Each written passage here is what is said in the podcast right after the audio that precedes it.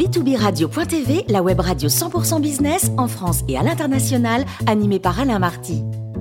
Bonjour à toutes et à tous, bienvenue à bord de B2B Radio.tv. Vous êtes 49 000 dirigeants d'entreprise abonnés à nos podcasts. On vous remercie d'être toujours plus nombreux à nous écouter chaque semaine. Aujourd'hui, nous retrouvons Laura Le Sueur, fondatrice et dirigeante de Legend Daily et créatrice du podcast Legend Ladies sur l'ambition féminine. Bonjour Laura. Bonjour Alain. Alors aujourd'hui, vous nous parlez des soft skills, c'est-à-dire des compétences indispensables pour diriger les organisations au mieux dans ce contexte actuel. Oui, tout à fait Alain. Indéniablement, au vu des 18 derniers mois, on ne peut plus diriger comme avant, tant le contexte des organisations et les attentes des collaborateurs ont évolué. Et le sujet des compétences clés ou soft skills est un véritable enjeu dans tous les types d'organisations, toutes tailles confondues, qui plus est quand il s'agit de leurs dirigeants. Oui, je suis d'accord avec vous. Je rejoins 100% Laura. Mais alors, quelles sont ces compétences plus que jamais nécessaires aujourd'hui? Alors, il en existe bien entendu beaucoup, mais tâchons d'être assez spécifiques. Et si vous le voulez bien, j'aimerais en évoquer trois qui me semblent être aujourd'hui prioritaires. D'abord, il y a l'art du questionnement et son corollaire indispensable qui est l'écoute. Un cadre ou un manager passe une bonne partie de sa journée de travail à demander des informations aux autres, que ce soit par oral ou par écrit. Certaines des réponses à ces questions vont même orienter des prises de décision importantes. Pourtant, contrairement à certains professionnels comme euh, les avocats, les journalistes, les médecins, dont une part essentielle de la formation consiste à apprendre à poser des questions, peu de personnes en entreprise envisagent le questionnement comme une compétence à travailler ou de quelle manière ils peuvent finalement rendre ce questionnement plus productif car il n'est pas toujours formulé de manière optimale. Il y a même des études qui ont été faites à Harvard sur des centaines de discussions en entreprise, durant des réunions et des entretiens, et on en a déduit un concept fondamental, les gens ne posent pas assez de questions. Donc prenons l'habitude de poser des questions ouvertes, par exemple, c'est-à-dire des questions qui invitent l'autre à développer un propos et auxquelles on ne peut pas simplement répondre par oui ou par non. Et c'est paradoxal, Alain, parce qu'aujourd'hui, nous avons de plus en plus de canaux de communication à notre disposition et pourtant souvent de plus en plus de mal à nous comprendre. C'est très juste, Laura. Et sur ce genre de questions, avez-vous un exemple? Alors oui, un exemple très simple et quotidien qui nous concerne toutes et tous, la distinction, un lundi, quand vous croisez un collaborateur, entre tu as passé un bon week-end? et comment s'est passé ton week-end? Vous voyez bien que le questionnement, selon la manière dont il est formulé, de manière ouverte ou fermée, ouvre justement un tout autre genre de réponse. Bien questionner doit aussi se prolonger au-delà des mots.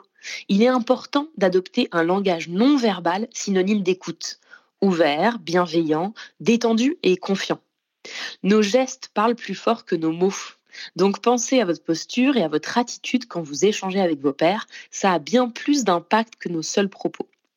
Et l'art du questionnement est d'autant plus important que les bonnes questions font bien souvent émerger des idées nouvelles, des opportunités jusque-là insoupçonnées, ou même des dangers non appréhendés auparavant. Très bien, le questionnement et l'écoute comme compétences prioritaires, mais alors quels sont les autres? Alors, en deuxième lieu, j'aimerais parler du management de l'erreur. Sur ce sujet, il est vraiment temps de passer du propos à la mise en pratique. Les dirigeants doivent montrer l'exemple et cesser de stigmatiser l'erreur au sein des organisations.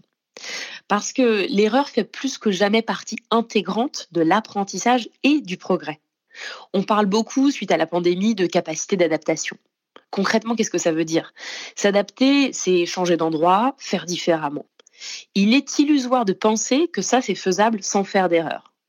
Donc si on ne fait pas d'erreur aujourd'hui, ça signifie simplement une chose, c'est que l'on ne tente pas, que l'on ne s'adapte plus, que l'on reste sur ses positions, dans sa zone de confort, sur ses acquis, et que l'on n'innove pas.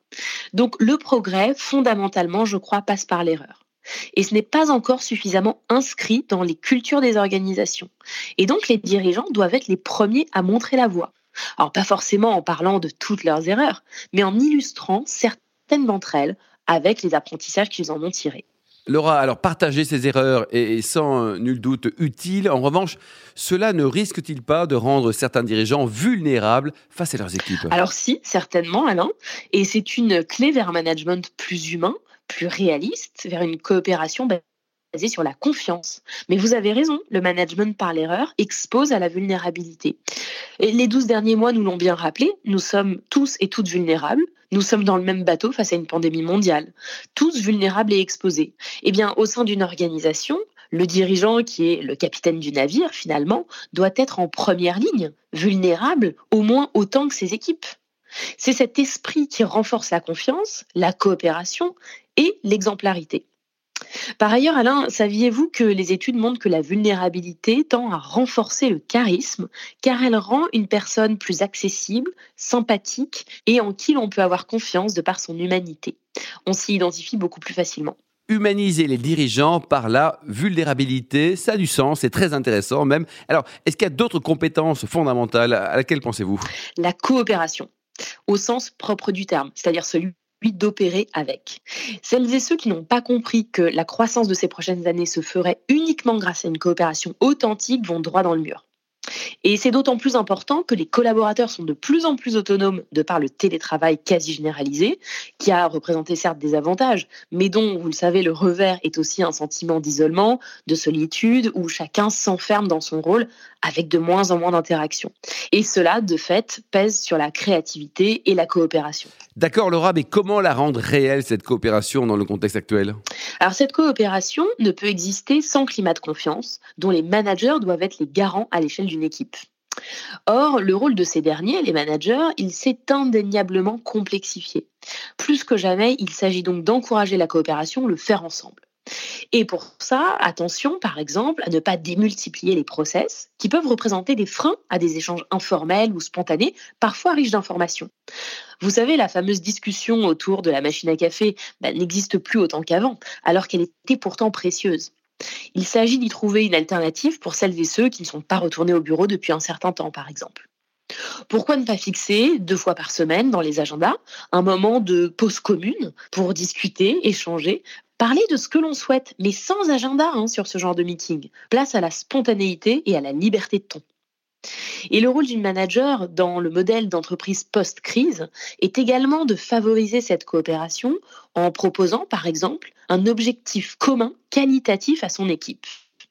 Encore mieux, proposer à l'équipe de réfléchir elle-même en groupe à cet objectif et de revenir avec des propositions. Les études démontrent qu'un collaborateur est bien plus à même d'atteindre un objectif auquel il a été invité à plutôt que s'il est fixé sans lui demander son avis. Et c'est pourtant encore la norme dans beaucoup d'organisations.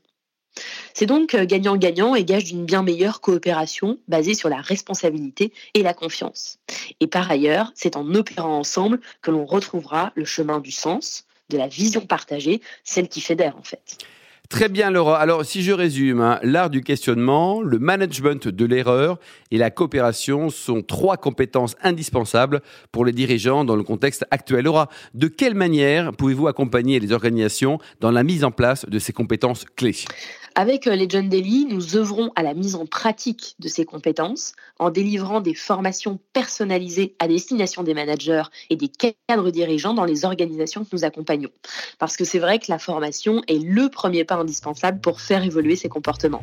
Merci beaucoup Laura Le Sueur pour ce billet d'humeur. Je rappelle que nous avons le plaisir de vous accueillir très régulièrement à bord de b2b radio.tv.